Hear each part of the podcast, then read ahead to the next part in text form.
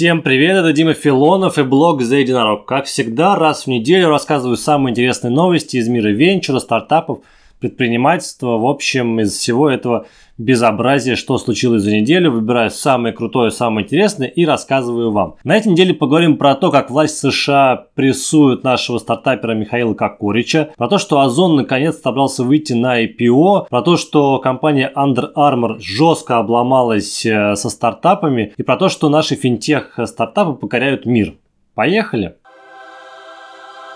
Начнем, конечно, с Кокорича, со скандала. Всегда интересно про скандалы поговорить в первую очередь. В общем, Кокорич делает в Америке космический стартап, он называется Momentus. Я вам рассказывал про него некоторое время назад, потому что Momentus собрался выйти на биржу по оценке 1,2 миллиарда долларов прям до хренища. Краткая история такова, что Михаил Кокорич сначала делал э, стартап в России, назывался он Даурия, Потом пошло что-то не так, Роскосмос подал на него в суд, сейчас стартап банкротится, Михаил Кокорич переехал в США, там запустил Моментус, и, в общем, вот все это как бы выросло в такую большую компанию. Чуваки делают э, транспортные системы для спутников. В общем, это такие штуки, которые позволяют перетаскивать спутники с одной орбиты на другую. И тут выяснилось, что Кокорич не может работать со своими же технологиями, но не имеет на это права. Дело в том, что в Америке в эти вот спутники и начинка спутников относится к технологиям двойного назначения. Ну, то есть, вроде как и гражданская, а вроде как и военная. И, конечно, они не всем подряд разрешают э, в США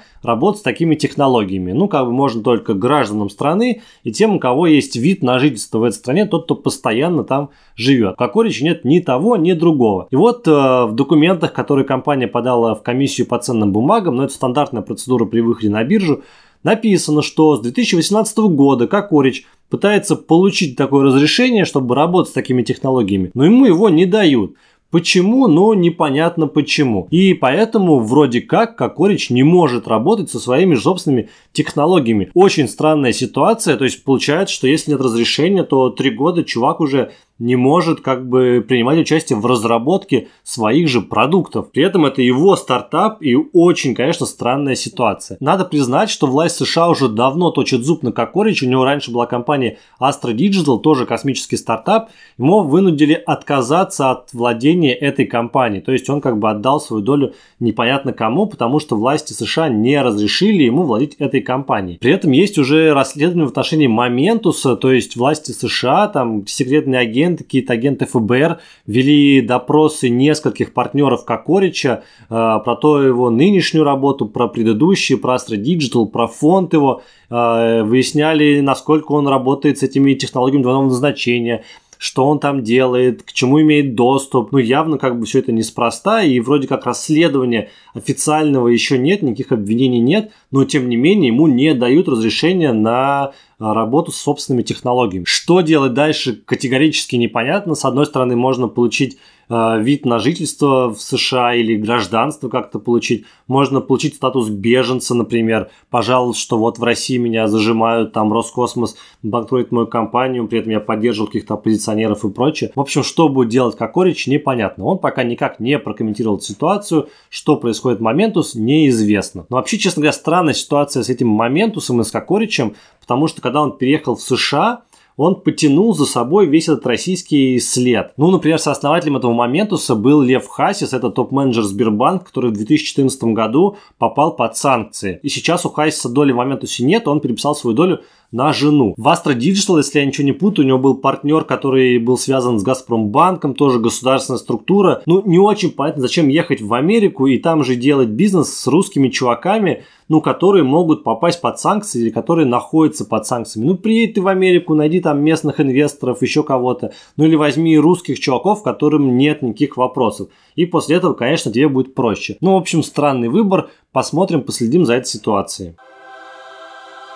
Ох, многим не дает покоя популярность сервиса Zoom. Я сам им постоянно пользуюсь, да и вы, наверное, тоже. Сервис видеоконференции супер популярным стал во время пандемии. И вот чуваки из Минцифры, это сейчас так называется Минкомсвязи, чуваки выступили и сказали, что вообще-то в России делаем свой Zoom. Над этим продуктом работают Яндекс, Ростелеком, Mail.ru. В общем, каждый из них выпустит свой Zoom – и все это будет работать в школах, и наши школьники наконец-то смогут пользоваться российскими разработками, а непонятно какими, американскими, там, зумами и прочей фигней. В общем, сделаем свое русское отечественное. Правда, сделаем только к 2022 году. Почему не к 23, не к 24, не к 25 году? Ну, как бы время-то идет, и вот сейчас уже заканчивается 20 год, еще 21 год впереди. Все уже подсядут на эти зумы, и, конечно, никому уже эти эротические сервисы будут просто не нужны. Но надо признать, что, конечно же, у Zoom появляются конкуренты по миру. Без этого, конечно же, никак невозможно. Вот, например, в Китае есть такой стартап Zega, который тоже делает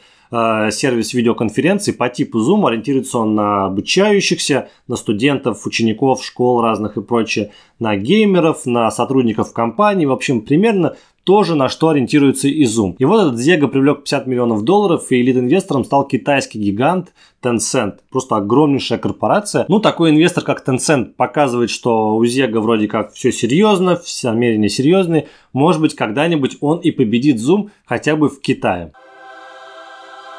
Наш отечественный маркетплейс Озон подал заявку на IPO на бирже NASDAQ. Да, хочет выйти на биржу NASDAQ. Сроки пока не уточняются, наверное, в конце этого года, начале следующего, но тем не менее документы он все уже подал. Напомню, что компания хочет выйти на биржу по оценке 3-5 миллиардов долларов. Откуда там такая оценка, честно говоря, я не представляю, потому что по всем предыдущим э, раундам в России оценка не превышала миллиарда долларов. Но сейчас вроде как говорят, что хотят 3-5 миллиардов долларов. Ну что, что ж, хотеть не вредно, посмотрим, что покажет биржа. Биржа рассудит всех. В этих документах, которые Озон подал в комиссию по ценным бумагам США для выхода на биржу, есть, например, финансовые показатели компании. Она их не очень часто раскрывает, но теперь мы, например, знаем, что за 9 месяцев этого года выручка Озона составила 66,6 миллиардов рублей. Ну, сумма-то не маленькая на самом деле, и она достаточно сильно выросла по сравнению с 2019 годом. Но что тут сказать, пандемия, конечно, помогла Озону и другим интернет-магазинам. Но при этом надо сказать, что Озон убыточен, убыток за эти же 9 месяцев составил 13 миллиардов рублей, что немало. Из этих же документов стало известно, что Сбербанк может подать в суд на Озон и потребовать с компании 1 миллиард рублей. Что случилось? Но, в общем, у Сбербанка и у Озона было некое соглашение, в сентябре этого года соглашение расторгли. В чем заключалось соглашение, не знаю, потому что про это вообще нет ни слова. Тем не менее, соглашение расторгли, Озон считает, что он все обязательства выполнил, Сбербанк так не считает и может потребовать с компании 1 миллиард рублей. Стороны, конечно, пытаются договориться с каким-то мирным путем, но не факт, что это получится. Напомню, что Сбербанк был претендентом на покупку чуть ли не 30% Озона, но сделка так и не состоялась, переговоры зашли в тупик. В общем, компании не смогли договориться, покупают они друг друга или не покупают. В чем проблема сейчас непонятно, но тем не менее нужно иметь в виду, что Сбербанк может отсудить у Озона 1 миллиард рублей. Ну не такая уж и маленькая сумма, надо признать. Перед следующей новостью хочется сказать, я же говорил, я же вам говорил. В общем, Mail.ru продала сервис Maps.me. Я писал про то, что Maps.me ищет себе покупателей еще аж в июне этого года. Но, тем не менее, вот сейчас сделка состоялась. Тогда никто, конечно, не перепечатал эту новость из моего телеграм-канала. Но, тем не менее, еще тогда мы знали, что Maps.me и ее основатель ищет э, покупателя на компанию. И вот сейчас покупатель нашелся, и Mail.ru продала этот сервис. Почему продали? Ну, потому что Maps.me вообще не вписывался э, в структуру сервисов Mail.ru. У них есть там Tugis появился, картографический сервис, а Maps.me, они как бы, ну, сбоку, что ли, не туда и не сюда. И денег на его развитие жалко, потому что вроде как не вписывается а сервис-то хочет расти, и в общем они решили как бы разойтись. Mail.ru купил Maps.me в 2014 году, тогда заплатили за него свыше 500 миллионов рублей, сейчас продали за полтора миллиарда, то есть в три раза больше. Конечно, можно поздравить с этим Mail.ru, но если перевести эти суммы в доллары, то уже выглядит не так уж э, и круто. На самом деле, если считать по старому курсу 2014 года, то купили они примерно за 16 миллионов долларов, а продали сейчас за 20 миллионов долларов. Да, конечно же, навар какой-то есть, есть, но не прям вау. Кто же купил Maps.me? А купила его компания Daegu Limited, которая входит в группу Parity.com Group. Что это за чуваки, вообще не представляю. Честно говоря, впервые про них слышу. В официальном пресс-релизе было написано, что вот этот Parity Group делает э, сервис мгновенных переводов денег по всему миру, и там в том числе в туристической области. Наверное, им для чего-то нужен этот Maps.me. Ну, вообще-то Parity Group делают ее русские чуваки в Швейцарии, на этом все, потому что ничего, никакой больше информации про этот Parity Group нет. Компания, честно говоря, не очень известная, но, наверное, денежки у нее есть, раз могут за полтора миллиарда э, рублей прикупить себе картографический сервис. Ну что ж, порадуемся за Maps.me. Я, честно говоря, постоянно им пользуюсь, когда там бегаю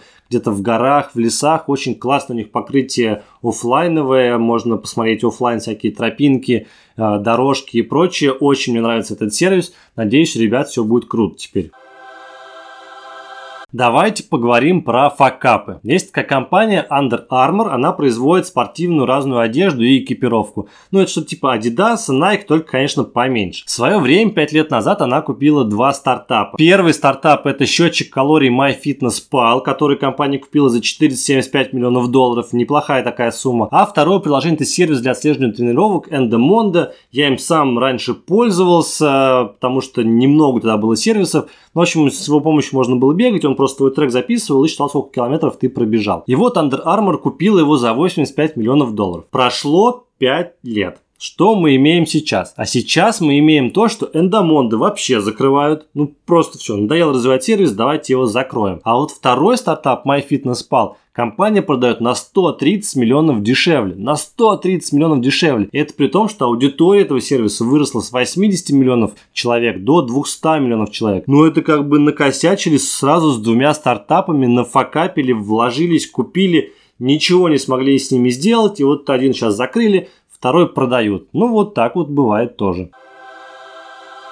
Давайте вернемся в Россию матушку, поговорим про наши корпорации и стартапы. В общем, есть одна дочка Росатома, она решила создать проект по развитию умного ЖКХ. Но это разные всякие датчики, там, не знаю, другие штуки, которые позволяют удаленно передавать а, показатели, там, не знаю, электросчетчиков, счетчиков воды, какие-то еще умные хрени. И вот эта вот дочка Росатома говорит, что давайте-ка развивать этот рынок, у нас есть проект, мы все придумали, только нам нужно 120 миллиардов рублей. Ну, часть, конечно, мы да, сложим своих, найдем инвесторов, но вот от государства нам нужно 109 миллиардов рублей. Ну, нехило так, непонятно на что и на что эти деньги пойдут. Ну, в общем, странная какая-то ситуация. Конечно, денег еще никто не дал, это только проект, он будет рассматриваться, утверждаться. Еще вопрос, во-первых, утвердится он или нет, но у меня есть другой вопрос. Слушайте, но есть разные стартапы, которые занимаются этим умным ЖКХ уже работают, у кого-то есть какие-то пилоты, кто-то даже уже помогает экономить электроэнергию, воду там в каких-то госучреждениях. Вот недавно Сбербанк инвестировал в похожий стартап, называется «Умный житель». Может быть, просто дать стартапам работать на этом рынке, ну, я не знаю, там, убедить или как-то обязать э, компании, разные управляющие компании, вот это вот жилищник, просто работать со стартапами, делать пилоты, пробовать, тестировать. Ну, не знаю, чтобы обязательно там часть выручки этих компаний шло именно на инновации. Ну, что-то такое придумать, чтобы они могли работать со стартапами. Потому что стартапы ходят там, бьются, стучатся во все двери. Конечно, никто им не открывает, никому не нужны, они бедные вот ходят, говорят, возьмите наши разработки. Они говорят, да нахрена вы к нам лезете, у нас и так все хорошо, все по стариночке работает. Что еще мы будем считать какие-то ваши там электроэнергию, воду? Работает так и, в общем, отлично, отвалите от нас только, пожалуйста. А так бы ввели какие-нибудь правила, и стартапы сами вам понаделают кучу компонентов для этого оборудования, само оборудование, сервисы разные понаделают. Ну, в общем, дайте им просто возможность зарабатывать и дайте доступ вот куда это все внедрять. И, конечно же, не потребуется никаких 109 миллиардов рублей тратить на какую-то непонятную дочку Росатома. Стартапы сами поднимут этот рынок. Нужно просто дать им возможность для этого. Хорошая новость для Европы. В феврале, в марте следующего года там в тестовом режиме заработает доступ к сервису Starlink Илона Маск. Напомню, что Starlink это проект спутникового интернета, который развивает Илон Маск, запускает там кучу, рекордное количество спутников в космос. И вот в Европе можно будет получить тестовый доступ к этой системе. Он уже есть в США и в Канаде, в некоторых штатах там люди уже пользуются, говорят, что скорость интернета отличная, больше даже, чем заявлялось, но тем не менее это немножко дорого. Вообще это все оборудование, тарелка и прочая хрень для подключения стоит почти 500 долларов, и еще 99 долларов нужно отдавать каждый месяц за пользование таким спутниковым интернетом. С одной стороны, конечно, дорого, у нас, не знаю, в Москве на порядок дешевле интернет, но с другой стороны, я вот недавно на даче, которая находится всего там в 20-30 километрах от Москвы, узнавал, сколько стоит подключить интернет, и там это стоит там от 6 до 15 тысяч рублей просто подключение. Еще там приличную сумму нужно платить в месяц на порядок больше, чем я плачу, например, в Москве. И уже с этой точки зрения этот спутниковый интернет, которым можно пользоваться вообще в любой точке земного шара, он, конечно же, уже не выглядит так дорого, если там в 20 километрах от Москвы нужно заплатить пятнаху для того, чтобы тебя просто подвели тебе кабель твоему Wi-Fi роутеру. Конечно, у Илона Маска все это супер быстро развивается. Буквально вот недавно он начал этот Starlink, только недавно начал развивать спутники, и вот уже, пожалуйста, в тестовом доступе все это можно будет получить. Конечно, Илон Маск в этом плане огромный молодец, все у него очень быстро получается. Сразу два российских финтех-стартапа на этой неделе привлекли деньги, новые раунды. Первый стартап это Vivid Money, правда он считается немецким стартапом. Его делают выходцы из э, Тинькофф банка, и сам Тинькофф банк в свое время вкладывал 25 миллионов евро. И вот сейчас парни привлекли еще 15 миллионов евро от венчурного фонда Ribit Capital. Этот фонд очень много вкладывается в финтех, даже вкладывался в Revolut в свое время. И вот они будут в Европе развивать всякие удобные сервисы для там, оплаты покупок, управления финансами и прочего, и прочего. В свое время были разговоры, что вроде как с помощью этого стартапа Тинькофф Банк хочет протестировать э, европейский рынок и, может быть, через этот стартап потом выйти в Европу. Не знаю, так это или нет, но, тем не менее, э, Тинькофф Банк один из крупных инвесторов этого стартапа. Второй стартап называется Osome, его делает основатель Рокетбанка Виктор Лысенко. Правда, стартап это тоже не наш так формально, это сингапурский стартап, но как бы делает его выходец тоже из России. Этот стартап дает разным компаниям доступ там, упрощенной бухгалтерии, с его помощью можно сделать всякие документы, там, не знаю, э, зарегистрировать бизнес и кучу-кучу всего, в общем, облегчает жизнь небольшим компаниям. Он привлек 3 миллиона долларов, тоже не маленькая сумма, на самом деле, для российского рынка уж точно.